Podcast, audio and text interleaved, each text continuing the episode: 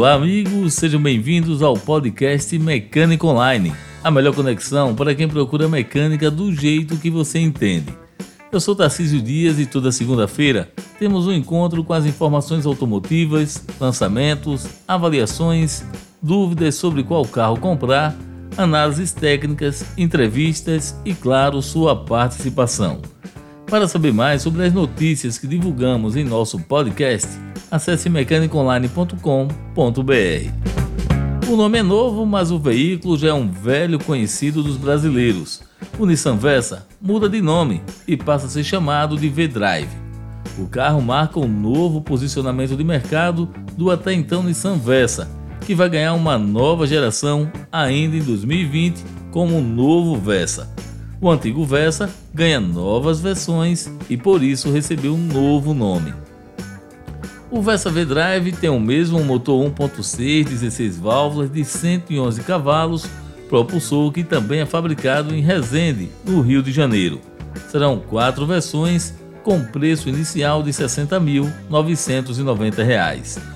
Entre os atributos do Nissan Versa V-Drive ou agora Nissan V-Drive que atrai o consumidor, temos o amplo porta-malas com 460 litros e o espaço interno. A linha 2021 do Hyundai Creta, um dos SUVs compactos mais vendidos do Brasil, ganha um novo integrante. Trata-se da versão intermediária Smart Plus, com ampla gama de equipamentos e preço bastante competitivo no segmento, com tabela de R$ 91.590.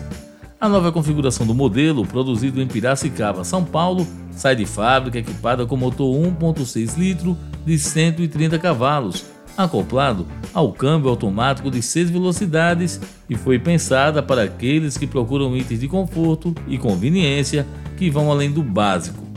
Com um pacote de equipamentos que se destaca nessa faixa de preço, ela substitui as versões Smart e Pulse Plus que deixam de ser comercializadas. Agora prepare o cheque literalmente porque a BMW do Brasil lança o novo BMW X6M, que estreia em solo nacional no mês de setembro ao custo de R$ 890.950. Esse modelo é produzido na Carolina do Sul, nos Estados Unidos, e é precursor no segmento de utilitários esportivos coupés e referência em esportividade, tecnologia e versatilidade.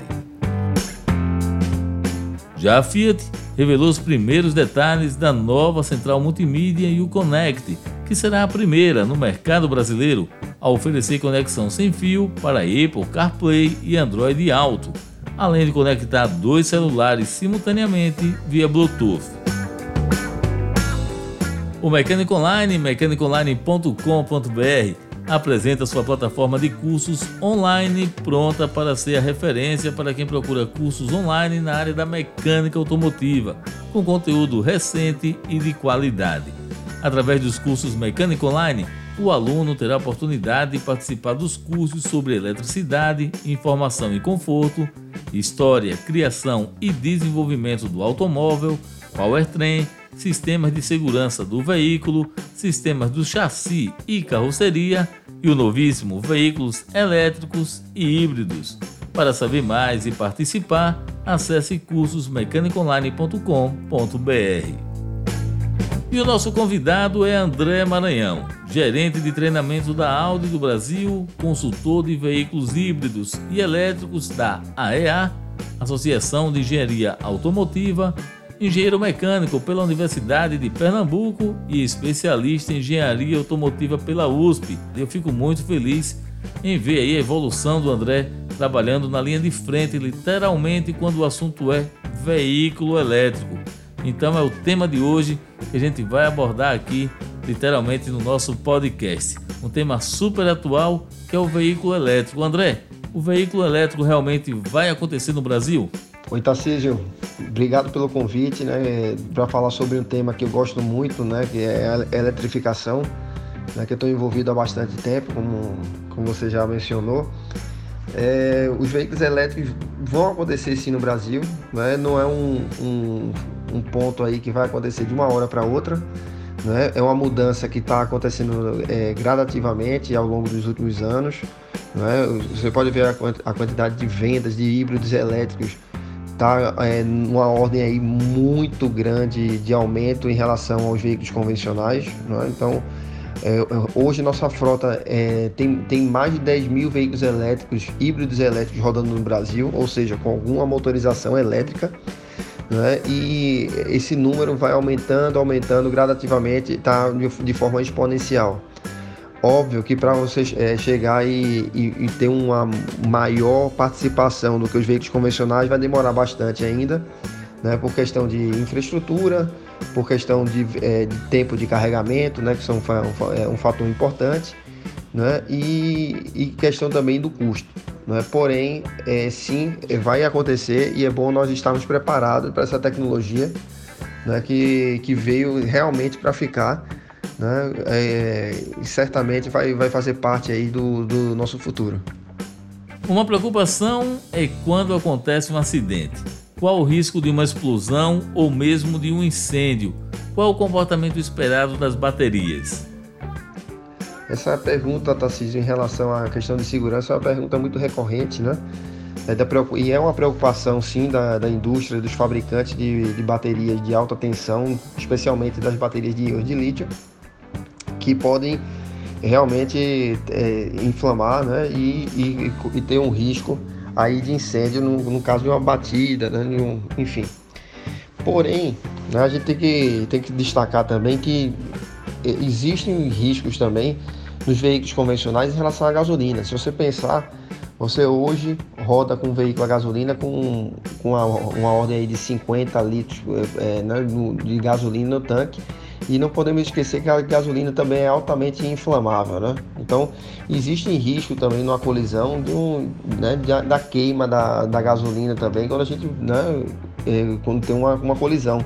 E já aconteceu algumas vezes, tá? Então, a questão dessa pergunta é muito interessante, que é um, um ponto que a gente não deve relevar, porém, é, existe, é, existe então um certo receio por uma tecnologia que ainda nós não conhecemos, né? Por isso que vem, a, vem causando essa, esse questionamento da, da população, tá? Então, é, os estudos com baterias estão, estão cada, cada vez mais evoluídos, não só no, na questão de, é, de densidade energética, né? o quanto ela pode reter de, de energia para é, empurrar o carro para frente, né, para aumentar a autonomia e, e, e, também aumentar a potência que ela permita que o, que o veículo acelere, né?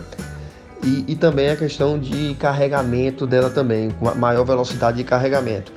Mas o, um ponto mais, um dos pontos mais importantes, sem dúvida, é a questão da segurança. Né? Então, o, os pesquisadores estão sim fazendo vários desenvolvimentos e evoluções para minimizar os riscos de, é, no caso de um acidente, né, de uma explosão ou até mesmo um incêndio causado por, é, por essa bateria de íon de lítio.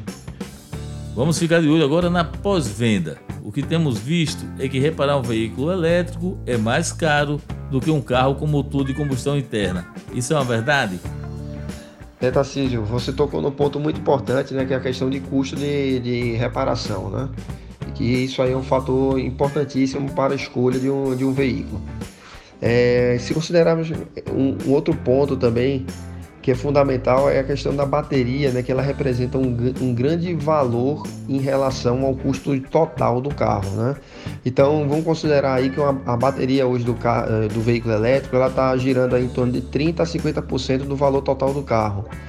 Isso é um valor realmente muito considerável, tá? Porém, quando a gente fala de reparação, a gente leva em consideração todos os fatores, não só é, a bateria. E por incrível que pareça, um veículo elétrico ele necessita de menos reparação do que um veículo convencional. Se a gente for pensar, a quantidade de componentes de um veículo elétrico para um veículo convencional é bem menor. A começar até pelo motor, né? O próprio motor de um, de um veículo convencional tem muito mais peças, né? Um, um, uma, um veículo elétrico, ele é, com, com, motor elétrico no caso, né, ele vai ter aí, só o motor elétrico vai ter uma, uma ordem de, uma ordem de grandeza 50, 60 peças é, né, para a construção desse motor. Um motor convencional tem mais de 300, 400, 500 peças, dependendo do, é, do motor e dos seus agregados, né? sistema de admissão, sistema de escape, é, enfim, né? o, o, sistema de alimentação. Né? Então, todos esses sistemas são muito mais complexos, então é natural que um veículo convencional tenha uma tendência de maior, é, de maior reparação, um maior custo de reparação do que um veículo elétrico. Né? Então, é, quando a gente está pensando, por exemplo, até numa revisão periódica, imagina-se que um, que um veículo elétrico ele não vai substituir óleo não vai, de motor, não vai substituir é, filtro né, de ar, filtro de óleo, então vários, vários componentes que são necessários às trocas é, periódicas nos veículos elétricos não. Então, nas, trocas, nas, nas revisões periódicas de veículos elétricos, basicamente é, temos a, a inspeções e não substituição de componentes ou de, de fluidos. Né? Então, isso aí, sem dúvida nenhuma, são fatores é, muito, de, é, muito importantes para a redução desse custo. Né? Outro ponto que a gente pode considerar é em relação ao uso do, dos, dos, freios. Né? Os veículos elétricos eles utilizam o, o próprio motor né, para fazer a regeneração né, de, de energia para a bateria e essa função permite que se utilize menos as pastilhas e discos de freios. Consequentemente, você tem uma, um maior, uma maior vida útil das pastilhas e discos de freios. Isso aí também faz com que você tenha menor custo de reparação também. Agora, André, apesar das credenciais ecológicas, as questões ambientais podem representar um risco potencial de responsabilidade e, ao mesmo tempo, de reputação para fabricantes e fornecedores de veículos elétricos? É, aquela questão ambiental é um dos fatores principais hoje, né? principalmente se você for pensar hoje o que o, o, o cliente deseja de um veículo, né? a gente tem que pensar que não é apenas a mobilidade. Né? Um veículo tem, tem a questão do status, tem a questão dos valores, né? e os valores hoje estão muito ligados à sustentabilidade. Né? E essa sustentabilidade ambiental é fundamental. Né? Então, a responsabilidade dos fabricantes né, e fornecedores de veículos, eles levam em consideração sim sempre a questão ambiental. Né? Então, o mercado hoje solicita é, veículos mais verdes, né? veículos que emitam menos CO2, que agridam menos o meio ambiente, seja durante a condução, seja no próprio processo de fa fabricação, no começo lá da cadeia de produtiva. Então, é, é fundamental hoje que qualquer empresa que queira ter uma sustentabilidade, né? Digo sustentabilidade, sustentabilidade não apenas no ponto de vista ambiental, mas sustentabilidade para se manter a reputação e que ela, essa empresa tenha a, a vida financeira é, longa, né? ela precisa sim se preocupar com sua reputação, principalmente em relação à sustentabilidade global né? e considerando a, a sustentabilidade do meio ambiente. Né? Então, observe, se você observar a sua volta, todas as montadoras, né, elas estão tendo alguma solução e preocupação em relação à mobilidade elétrica. Né? Algumas têm uma tendência maior de seguirem primeiro é, através de híbridos, outras já estão indo diretamente para os elétricos mas é, é, fundamental que elas tenham essa é, em mente isso aí para que elas mantenham a sua saúde financeira né, e a sua vida porque é, se imaginarmos que daqui a 10 anos alguma montadora não, é, não tem um representante de veículos híbridos elétricos é uma coisa muito estranha, na é verdade. Então eu, eu, eu duvido que em 10, 15 anos aí não tenhamos uma frota bastante relevante de veículos híbridos elétricos, não só no mundo, mas também aqui no Brasil. Essa pergunta agora é um pouco mais longa, porque é bem provável que os carros elétricos tenham maior conectividade e dependência de dados, sensores e software, incluindo inteligência artificial para gerenciar sistemas dos veículos e auxiliar na condução. Como nos veículos convencionais, o aumento das conectividade pode dar origem a vulnerabilidades cibernéticas, incluindo ameaças de ataques maliciosos, interrupções dos sistemas, bugs e falhas. Já tivemos recalls de produtos no setor automotivo como resultado da segurança cibernética. Eu pergunto, André, qual sua análise para esse cenário de toda essa conectividade que a gente observa junto com o carro com o veículo elétrico? Bom, Tarcísio, é fato que quando a gente fala de veículos elétricos, a gente tem que imaginar que tem várias tecnologias juntas agregadas, né? O veículo elétrico em si, a gente está falando apenas da mudança da propulsão, né? Trocando o motor de combustão interna para os motores elétricos, né? Utilização de combustíveis fósseis e, e, e derivados, né? De, por exemplo, de, da cana-de-açúcar, né? O próprio diesel também né? E, então a troca por, por, substituição por baterias, né? E essas baterias podem ser carregadas por, é, pela tomada, né? Por, por, carregadores ou então pelo, pelo próprio pelo próprio hidrogênio, né? Sistemas é, de, de células de hidrogênio. Mas o, quando a gente fala disso aí, a gente está pensando só na questão da propulsão. Todos os veículos elétricos eles têm, têm uma tendência tecnológica também de utilização de inteligência artificial e de sistemas evoluídos de gerenciamento é, de automação, né? para o veículo ter cada vez mais a, a, a, necess, a menos necessidade da utilização do ser humano para, para guiá-lo. Então, quando a gente está falando desses veículos, a gente está pensando sempre no veículo autônomo também.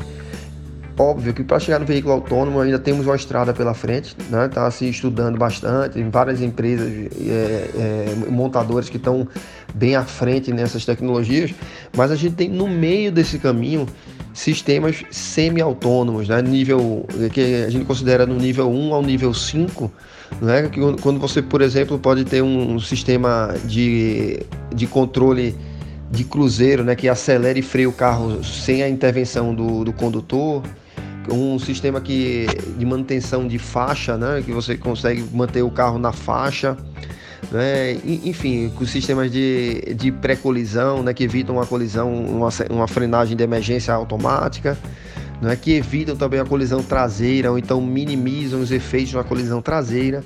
Então, todos esses sistemas aí, eles estão é, conectados né, com, com o universo dos veículos elétricos. Né?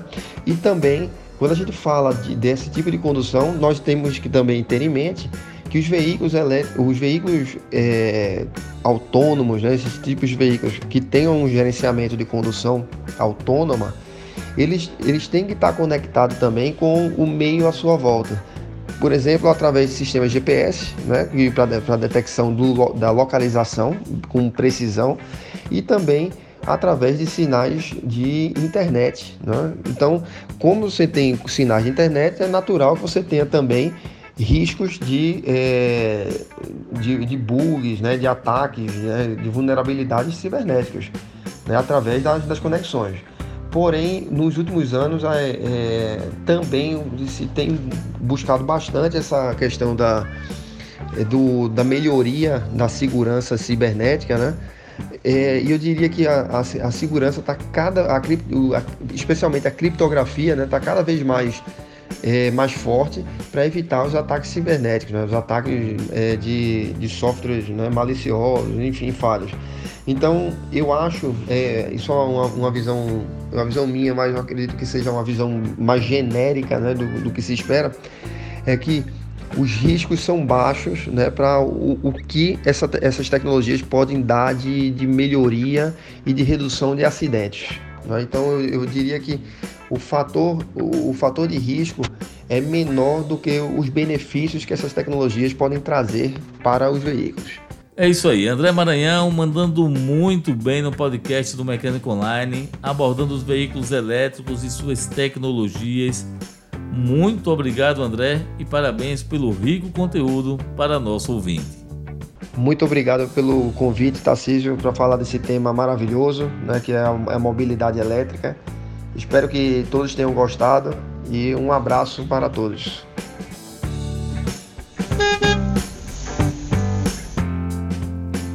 Vamos agora com o Giro Mecânico Online, onde observamos a força da nova Fiat Strada que continua a se refletir na confiança do consumidor pela segunda geração da picape. Com pouco mais de um mês de sua chegada ao mercado, a Fiat contabilizou mais de 23 mil pedidos e uma procura crescente pelo modelo desde seu lançamento em 26 de junho. Apenas em julho, no primeiro mês completo de vendas, a demanda total do veículo chegou à incrível marca de 17 mil carros.